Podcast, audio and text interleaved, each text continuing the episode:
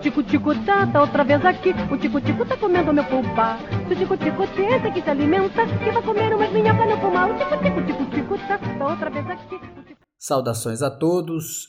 Este é o nosso podcast Salta Caminhos. Eu sou Arlisson Frank. Eu sou Veríssimo Furtado. E hoje aqui nós conversamos sobre a mentira Batemos um papo a respeito do que seria a mentira, qual a sua relação com a verdade, como nós nos damos com as coisas do mundo, as interpretamos, as compreendemos, eh, qual o status e estatuto do que nós entendemos como verdade, como mentira, e isso, é claro, dentro de uma concepção como nós nos propomos fazer aqui sempre, que é um diálogo sem pretensões de estar tá anunciando nenhuma verdade absoluta a respeito dos fatos que são colocados, das questões que são colocadas. Se trata apenas de um diálogo que talvez ajude uma outra pessoa a pensar sobre questões que ela acaba encontrando no seu cotidiano, na sua vida. E isso embasado em um pensador ou outro da filosofia ou da história é, ou da ciência, que possa nos é, ajudar a entender boa parte desses temas, problemas e questões. Eu lembro de um livro que eu li há muito tempo, de Rubem Alves, no qual ele fazia a comparação, eu acho que era uma comparação, entre Sócrates e Galileu o tipo de conhecimento que Sócrates defendia, que o levou ao tribunal e que depois acabou culminando com a morte dele, o indivíduo que morre em nome da verdade. E o tipo de conhecimento que professava Galileu, que depois aceitou se desmentir em público para não morrer. E há uma diferença de tempo muito grande, de cultura muito grande entre esses dois sujeitos, né? A diferença que a história, né, o mito de Sócrates, é, essa narrativa a respeito de Sócrates como o homem que professa uma verdade, uma verdade que ela é tão importante que pode-se morrer por ela. E Galileu, que é um homem que professa uma verdade que pode ser desmentida em público porque ela não é mais importante do que a vida e é preciso se viver mais algum tempo. Então é melhor dizer que está mentindo do que falando a verdade. Acho que a gente já tinha conversado alguma coisa a respeito disso é, em podcasts anteriores, em conversas anteriores. E eu lembro que na época, na ocasião, eu tinha falado que a gente busca a verdade, mas que a gente gosta mesmo é da mentira. Eu acho que a gente mente, na maioria das vezes, por vários motivos em vários contextos diferentes. E que é raro, é difícil é você encontrar pessoas como Sócrates, a gente encontra mais pessoas como Galileu, é, porque o contexto nos força a desmentir mesmo, porque a vida é mais importante do que qualquer verdade. Ou talvez seja a diferença do homem moderno para os homens antigos. Né? Na abertura do pensamento moderno, o conhecimento moderno já é um conhecimento que aceita ser desmentido só porque ele não é tão, não é mais importante do que a vida. Embora a ciência venha aí ter um impacto muito forte sobre a vida. E esse é um aspecto que parece estar na nossa, na nossa condição enquanto sujeitos, enquanto indivíduos é, modernos. A gente quer viver acima de tudo, quer viver de qualquer jeito, quer ver de qualquer forma, nem que a gente viva uma mentira. A mentira de que está vivo. A gente quer viver com tanta ânsia de viver, nem que em troca disso a gente viva de forma mentirosa, no sentido de que a gente viva uma vida que pode ser desmentida. Né? É só, é só por viver mesmo, não importa. Eles tiraram até a cafeína do café e tiraram o álcool da cachaça, ou da cerveja, ou da pinga. Mas eu quero beber esse negócio, eu quero experimentar. Tiraram o gozo do sexo, mas eu quero transar. Então, a gente quer viver nem que seja uma mentira. Tiraram é, todas as coisas, todos os sabores e a gente ainda assim quer se enganar, acreditar que sente o gosto daquilo que nos traria prazer. Porque a gente quer viver independente do preço que se pague pela vida que se terá. Eu acho que é uma das condições que foi sendo exagerada ao longo dos anos, que é transformar todas as nossas relações que ao mesmo tempo que são relações mentirosas, falsas, né? é, são relações que, que revelam tanto a nossa essência, porque eu acho que isso, o homem é a mesma imagem e semelhança de Deus, que é uma grande mentira. Na medida em que Deus é um criador e o mentiroso é um criador, porque ele está criando uma possibilidade de vida, de existência no vazio, né? na ausência e é capaz de que inventar, de criar alguma coisa. Isso tem dois lados. Tem um lado que eu acho que é muito negativo e tem um lado que eu acho que é muito positivo. O lado que é mais positivo é de querer viver, ainda que você não tenha o que tinha antes. E o lado negativo é o lado da gente criar versões alternativas sem sentido. Eu lembrei aqui de um eu vou chamar de um diálogo, mas não pode ser um diálogo porque também são dois pensadores, tal como Sócrates e Galileu citado por ti, dois pensadores distantes no tempo, mas que falaram em algum momento do, dos sentidos. O primeiro deles é o Santo Tomás de Aquino e o outro é Descartes. Embora Santo Tomás de Aquino seja anterior a Descartes, eu quero começar falando de Descartes porque ele aponta os sentidos como meios de a mente adquirir, imprimir a realidade, mas que esses meios são mentirosos, falsos, no sentido de que o olho não te informa a realidade de fato. O ouvido não te mostra como realmente são os sons. O teu paladar mente para ti. E tudo mais que vem por meio dos sentidos é falso. E Descartes está preocupado justamente em que é que eu posso confiar, no que é que eu posso realmente acreditar como verdade absoluta. Ele usa o termo indubitável, porque eu posso duvidar de qualquer coisa que os meus sentidos me informam. E ele não está totalmente errado, porque os nossos olhos não enxergam o mundo. O que os nossos olhos fazem é mandar uma informação para o nosso cérebro de uma determinada frequência de onda eletromagnética que o cérebro resolve interpretar como imagem. E os nossos ouvidos também não escutam um som. Os nossos ouvidos escutam também uma frequência de onda sonora que manda essa informação para o nosso cérebro e o cérebro faz uma interpretação daquilo como um som e assim sucessivamente. E já Tomás de Aquino embora anterior a Descartes, parece ter uma resposta, ao meu ver, mais coerente, porque ele diz que não é que meu olho está mentindo para mim, ele está me dizendo que ele consegue enxergar. Eu consigo enxergar isso, ó. faz o que tu queres com essa informação. O meu ouvido também, o meu paladar também. Os nossos sentidos, eles funcionam como antenas do mundo e a nossa e imprimem na nossa mente, né, aquelas informações da qual o nosso cérebro vai fazer uma interpretação disso. Mas o mundo não é como nós o enxergamos. O mundo é uma mentira? Provavelmente sim. Provavelmente é uma mentira. Aquilo que depois o Merleau-Ponty vai apresentar que existe uma existe uma verdade na confusão, né? Na contradição, no, no, no... nisso que é difícil de ser enxergado, né? Nessa existe uma verdade ali na confusão, é, e uma outra coisa que eu acho legal do, da gente imaginar, e talvez seja por causa da influência das leituras nietzschianas, é de que o mundo ele é interpretação, de fato, uma interpretação. Isso que você fala do os nossos olhos percebem uma frequência, os nossos ouvidos percebem uma frequência, o nosso corpo percebe o um mundo. E o que ele faz com isso é interpretar, interpretar o mundo.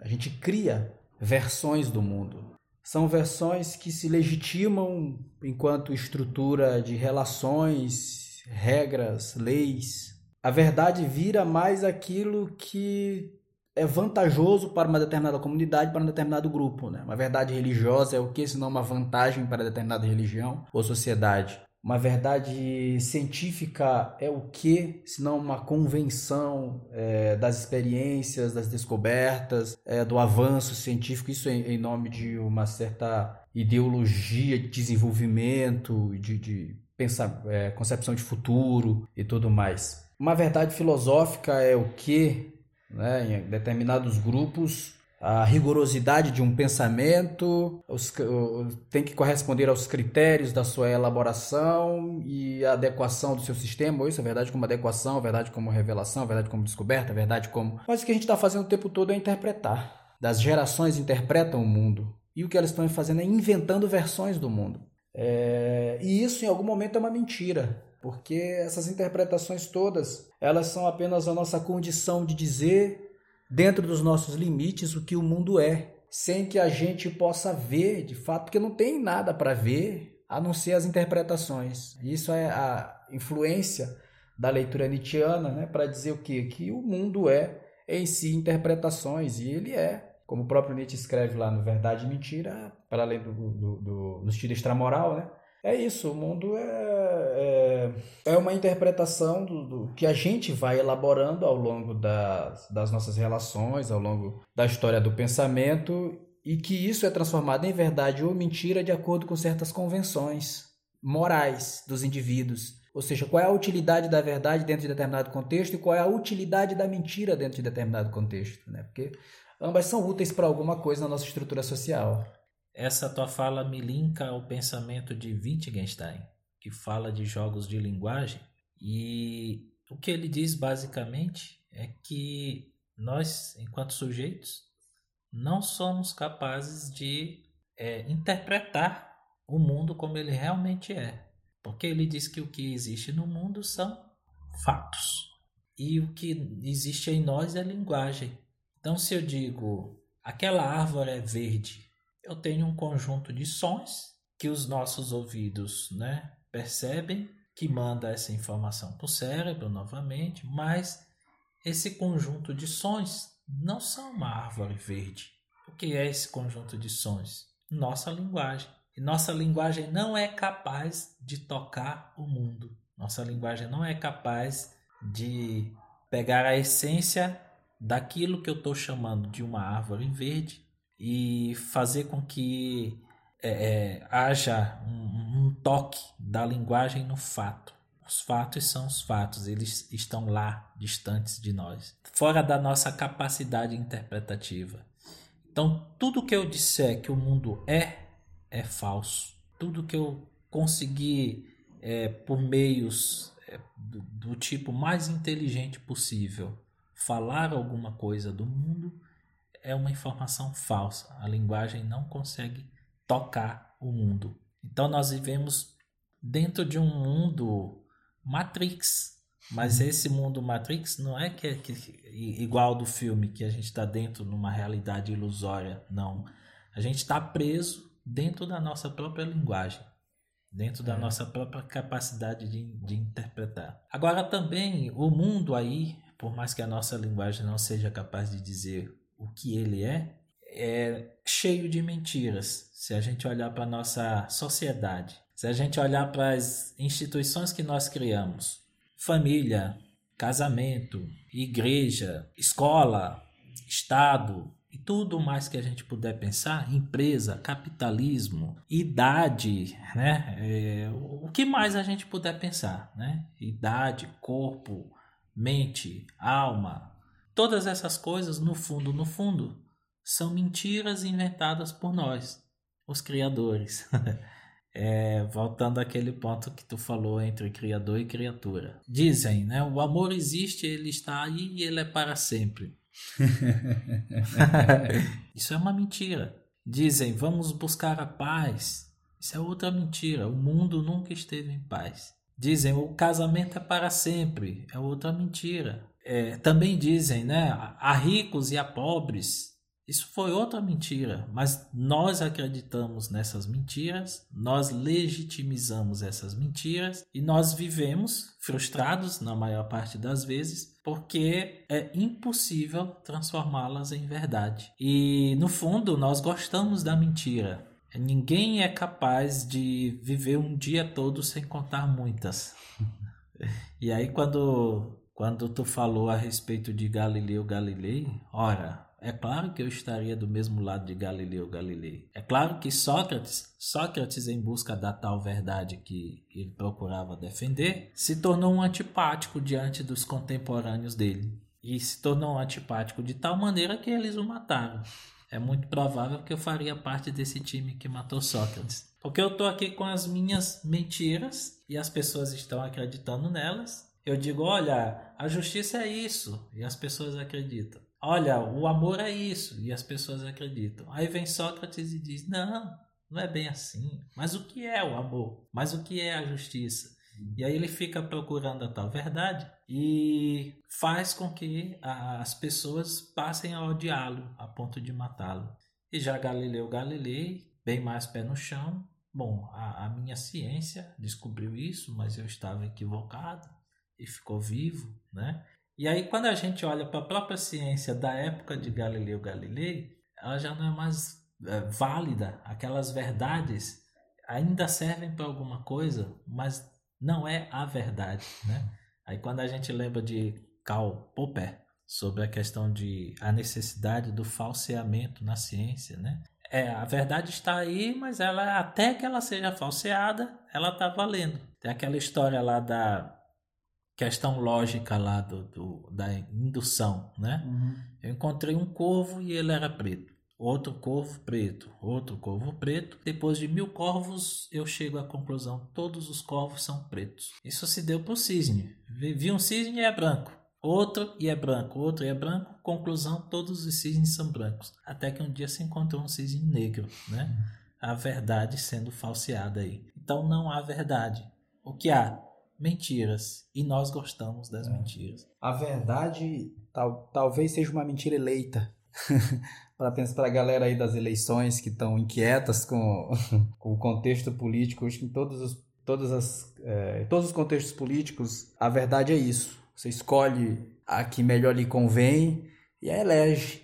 E a escolhe como a mais apropriada para satisfazer seus anseios. É, escolhida a mentira, você dá ela a faixa de verdade para que ela assuma aí uma posição privilegiada diante das narrativas, histórias, contos que são desfiladas aí na sua imaginação e no seu mundo. O, o que eu acho que também é interessante da gente observar é como, em nome da verdade, e esse desprezo pela mentira, pelas narrativas, é, chegou-se, por exemplo, e a gente comete esse deslize, às vezes, como professor, de ensinar para os alunos, às vezes num ritmo né, rápido demais de dar aula, correspondendo aí a a loucura que é a ideia de currículo burocrático, né? Um currículo que tem que ser cumprido porque ele é um papel, uma letra escrita num papel. A ideia de ensinar o mito como mentira. Quando você poderia interpretar, e é bem mais plausível que se interprete o mito como uma palavra divina, como uma narrativa antiga. E não tem nada de mentiroso nisso, ser uma narrativa antiga. É, há tanta verdade numa narrativa antiga quanto há no, no, no conhecimento científico. Ambas são narrativas é, elaboradas dentro de critérios contextuais diferentes. E havia uma vantagem no mito com relação à ciência ou conhecimento filosófico. O mito deixava o mundo mais bonito deixava o mundo mais encantado. O mito deixava o mundo, dava ao mundo um mistério impressionante. Eu lembrei aqui daquela música, acredito que de Paralamas do Sucesso, que eles dizem: O céu de Ícaro é mais bonito que o de Galileu. é, é, é, essa, essa concepção de mundo que é um mundo encantado, é um mundo no qual, pelo qual você se encanta a ouvir a respeito do aquilo que as crianças no, no Brasil profundo às vezes ainda devem ouvir que existe um curupira na floresta, de que existe uma caipora, de que existe que existem seres encantados na natureza e que esses seres encantados eles fazem parte de uma vida a tal ponto que as pessoas veem e se relacionam de alguma forma com esses seres e se relacionam com um mistério que há no mundo, que é o mistério de não entender como o mundo funciona e está tudo bem. Dá para viver assim. É, agora, a ciência nos põe. Não estou não tô fazendo aqui um discurso anticientífico, na verdade. E nem, nem, se deve, nem se deve defender um discurso anticientífico. A ciência é extremamente importante. Ainda mais nos dias de hoje. Ainda mais nos dias de hoje. A ciência é extremamente importante é, para a vida humana, para que a gente descubra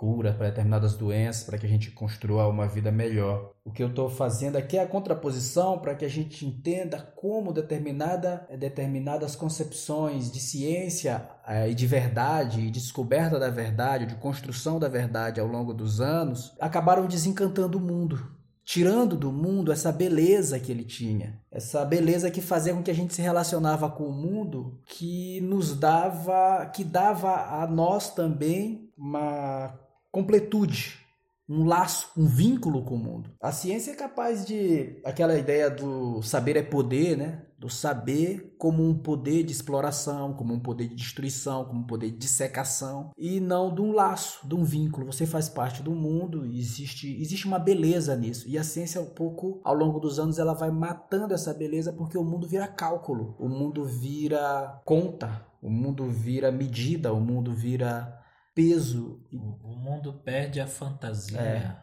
né? o mundo perde a beleza.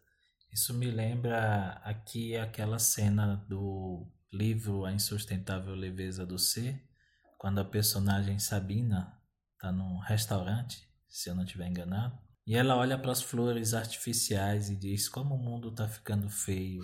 E de fato está ficando feio. Mas quando a gente olha quanta, quantas mentiras a gente sustenta Dizem, é, as pessoas reclamam hoje muito da questão da política, reclamam de corrupção, as pessoas reclamam do STF, né? Mas vejam, é que elas acreditaram nas mentiras que contaram para ela. Elas acreditaram porque desde criança a gente assiste filme e o vilão é punido no final. As coisas estão mudando, mas geralmente é assim. É, tem um serial killer no filme, ele é descoberto no final e a solução tá ali. Mas isso tudo é mentira. Disseram uma mentira pra gente que não existe crime perfeito, mas o que mais existe é crime perfeito. É que eles não são descobertos. Né? E aí as pessoas se frustram porque elas, por exemplo, elas veem, elas é, acreditam é, na corrupção e aí elas percebem que uma determinada pessoa tida como corrupta poderia ser punida e aí o STF vai lá, faz um julgamento lógico lá dentro dos critérios que só eles entendem, e essa pessoa não recebe a punição que a sociedade esperava, e a sociedade acredita que isso foi uma injustiça, quando na verdade não sabe qual é o conceito de justiça. E para tudo mais, né? A pessoa que se casa se frustra depois e pensa, então não era amor. Era, talvez, mas o que te disseram que o amor era, é que era mentira a gente acredita na, na felicidade, na liberdade, são tudo apenas conceitos. Conceitos, uns mais bonitos que os outros, uns mais feios que os outros, mas apenas conceitos. E o que é o conceito de alguma coisa? Uma mentira bem elaborada, com bons argumentos. Nada mais do que isso. É, e a gente gosta, né? A gente gosta porque parece que a gente gosta de encontrar um padrãozinho para seguir. E a verdade se torna um padrão, ela, ela meio que ingessa e deixa mais seguro, né? torna o mundo mais seguro para a gente. Aí eu volto para o Nietzsche quando ele diz que é preciso ter coragem para viver no mundo, no mundo que é perigoso. E é um mundo perigoso porque é um mundo que ele não te dá segurança nenhuma. Né? Não, não tem verdade posta, não tem verdade estabelecida. Uma das maiores mentiras que a gente contou e na qual a gente se esconde e se guarda como uma forma de permanecer seguro é Deus como um lugar, como um espaço no qual nós vamos. É, é o último refúgio da nossa covardia. Um pai que estende as mãos sobre a nossa cabeça e nos protege dos perigos do mundo. É uma forma da gente encontrar, não à toa é a verdade, né? Eu sou a verdade, o caminho, eu não lembro desse negócio que eu sou. Perigo que provavelmente ele mesmo criou, né? Porque ele criou todas as coisas, teria então, teoricamente, criado todos os perigos. Mas as pessoas elas elas não acreditam em Deus como deveriam ou como dizem. Por, e por que eu digo isso? Olha, é uma pessoa que comete uma série de coisas que são consideradas erradas, pecaminosas. Ela sabe de tudo isso, então ela não está levando Deus a sério. Há muitas por aí. Você deve amar o seu próximo. Você deve dar o outro lado da sua face né? Como Jesus ensinou, dê o outro lado da face, mas vai para a realidade. Vai para a realidade e ver se as pessoas estão dispostas a isso. Vai para a realidade e ver se as pessoas estão dispostas a amar o outro. Quando chega uma pessoa com deficiência ou idoso no ônibus, a pessoa até vira a cara, não quer saber de ceder o lugar. Quando alguém te diz desse tantinho, uhum. aí a pessoa já responde como aquela expressão com quatro pedras na mão, né? Então, cadê o amor? Cadê o respeito ao próximo? Cadê o perdão? As pessoas de fato não amam a Deus como deveriam amar. As pessoas não respeitam e nem levam ele a sério como deveriam levar. Eu acho, sabe, que eu acho que as pessoas que são fiéis, é, são duas coisas que eu lembrei agora. Que as pessoas que são fiéis a Deus, elas são fiéis a Deus por uma certa por, por serem um pouco bobas assim, no, no, no, mas pensando nisso muito rápido, é claro, porque existe muita inteligência em, em acreditar em Deus, sobretudo quando você pensa do lado financeiro da vida dessas pessoas. Mas acho que elas são um pouco bobas assim, é, em quererem mesmo esse mundo seguro, em querer ter uma segurança. Mas se a gente for entender como isso mantém uma ordem social para que as pessoas não se rebelem contra é, o status político da sociedade, o, o modo como a sociedade funciona politicamente, o velho Marx tinha razão. A religião funciona como um ópio para que as pessoas permaneçam adormecidas. Você trabalha a semana inteira para no final de semana você ter um pai que te abençoa, e que cura suas dores, aí você está pronto para trabalhar na próxima semana e fazer e ferir mais o seu joelho e levar mais chicotada nas costas e final de semana Deus te abençoa e cura as tuas feridas e na próxima semana teu patrão agradece porque você estava disposto a trabalhar mais uma vez. É. Não à toa os cultos e missas nos finais de semana, no começo da semana. Porque se fosse como Tolstói disse uma vez, se Deus não existe tudo é permitido, então o Estado teria muito mais dificuldade de controlar a sociedade, as pessoas, os indivíduos. Pensa, quem, quem é que, que me dá freio moral? É Deus. Por que, que eu não faço isso ou aquilo? Por que, que eu não mato a pessoa que me xingou no ponto de ônibus? Porque eu sei que é errado, eu tenho que valorizar a vida. Deus me ensina isso. Por que, que eu não faço é, é mutilo quem eu não gosto, por que, que eu não faço experimentos absurdos, por que, que eu não faço aquelas coisas mais horríveis que às vezes me passa pela cabeça e me dá vontade de fazer. Porque existe Deus ali para dizer o que é certo e o que é errado, para me colocar limites morais. Mas se Deus não existe, tudo é permitido. É mais ou menos o que se passa no jogo Assassin's Creed. Quantos homens buscam a verdade é uma coisa assim. Enquanto os homens buscam a verdade, não existe verdade. Enquanto os homens buscam é, a moral, não existe moral. Tudo é permitido, tudo é possível. Porque no fundo, no fundo, é, se não existe Deus, tudo é permitido.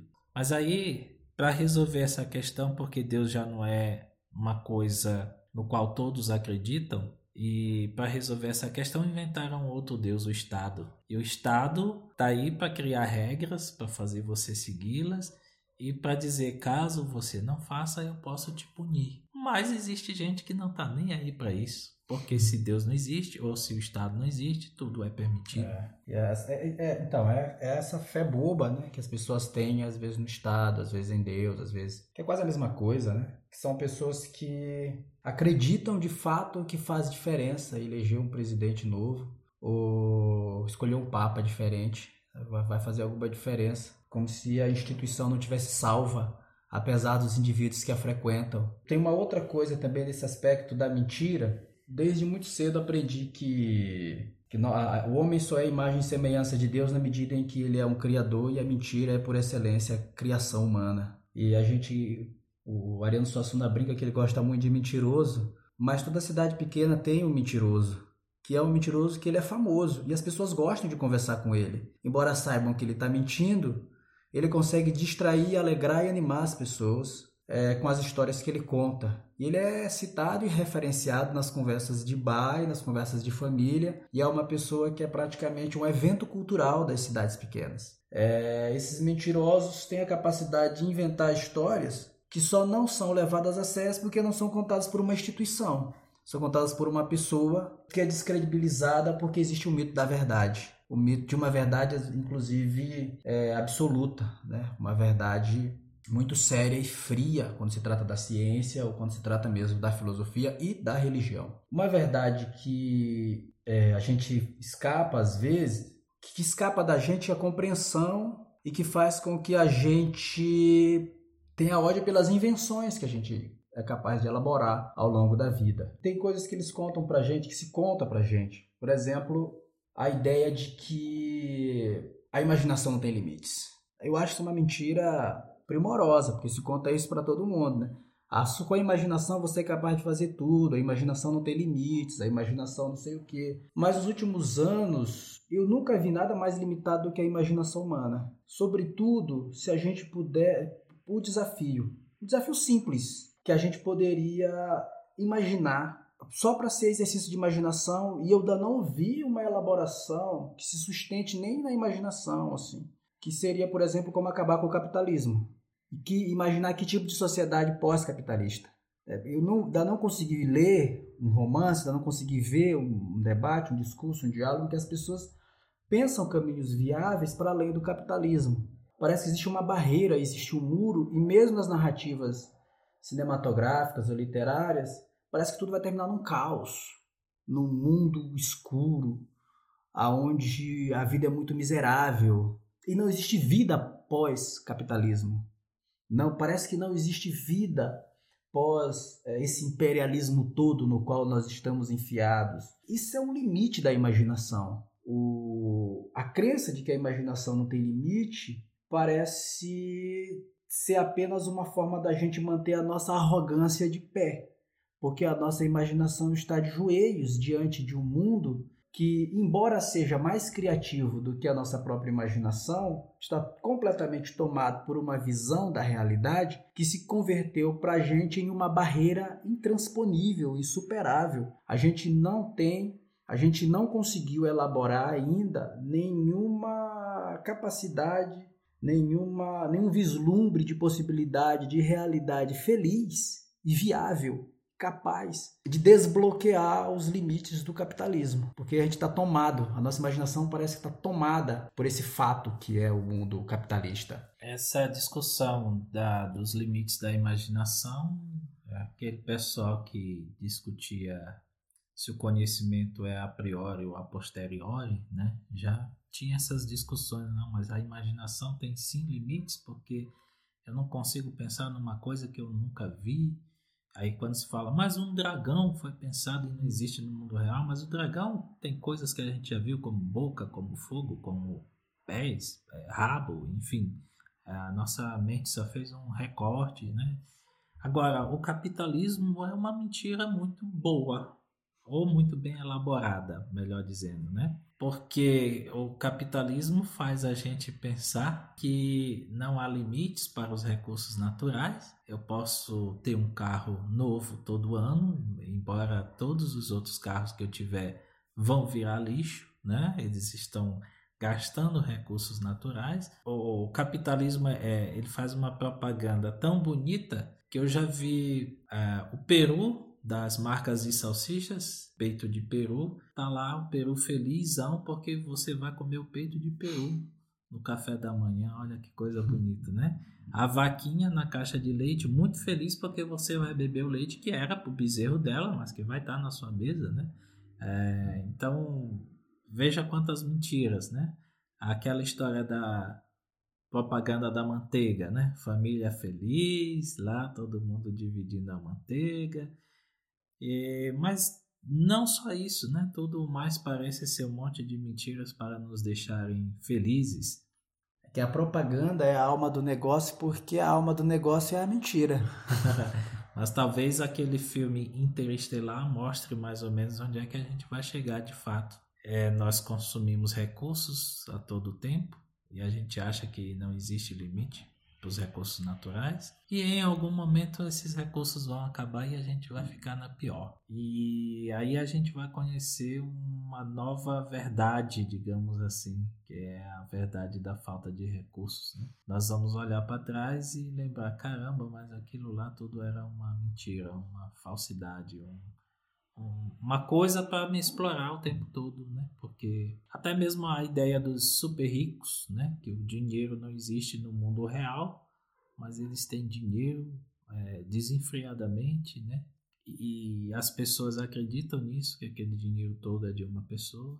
As pessoas acreditam que elas podem ficar ricas, né? Sendo pobres podem ficar ricas, porque um ou outro exemplo aparece aqui e ali, essas mentiras são bonitas, aí as pessoas correm atrás e vivem uma vida toda na pobreza, mas acreditando que vão melhorar, acreditando que Deus vai ajudar elas dessa vez, Deus me ajuda. Acho que esse é um aspecto, esse é um aspecto importante da verdade. Ela tem que passar por uma manutenção.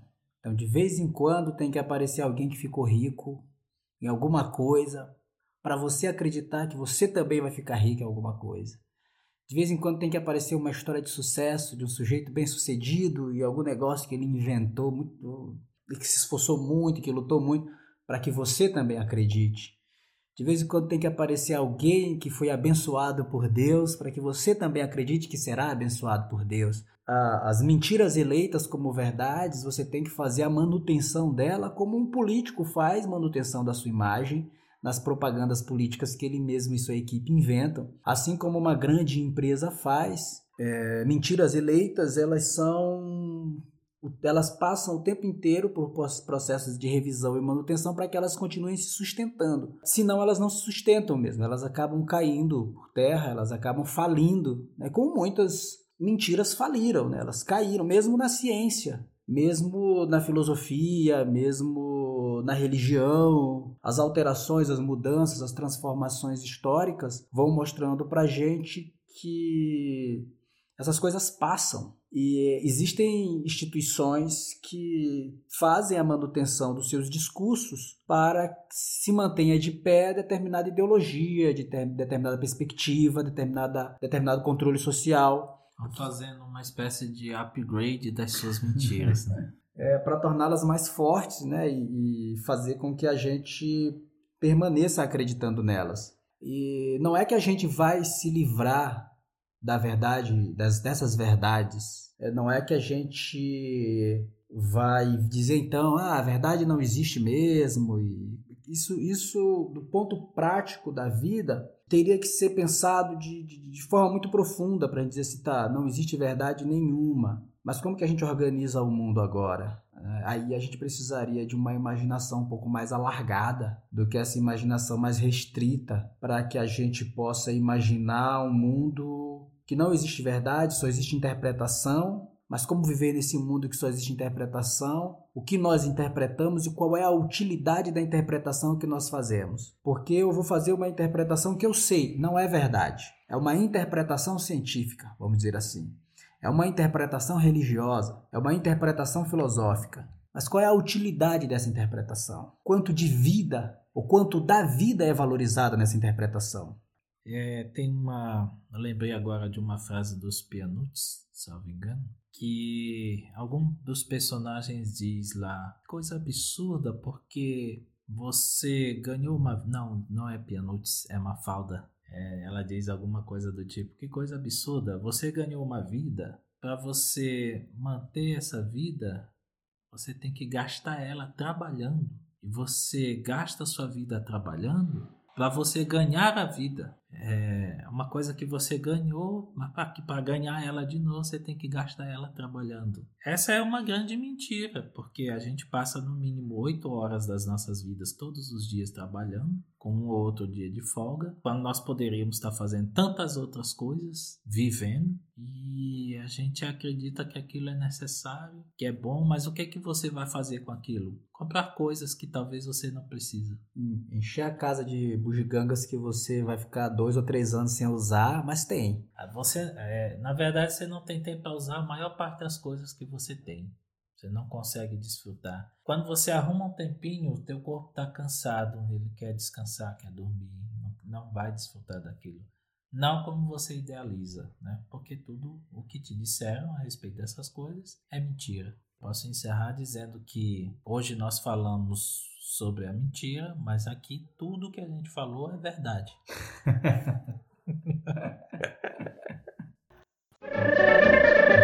o tico-tico tá, tá outra vez aqui. O tico-tico tá comendo meu pulpa. Se o tico-tico tenta que se alimenta, que vai comer umas minhocas no pulmão. O tico-tico, tico-tico tá, tá outra vez aqui.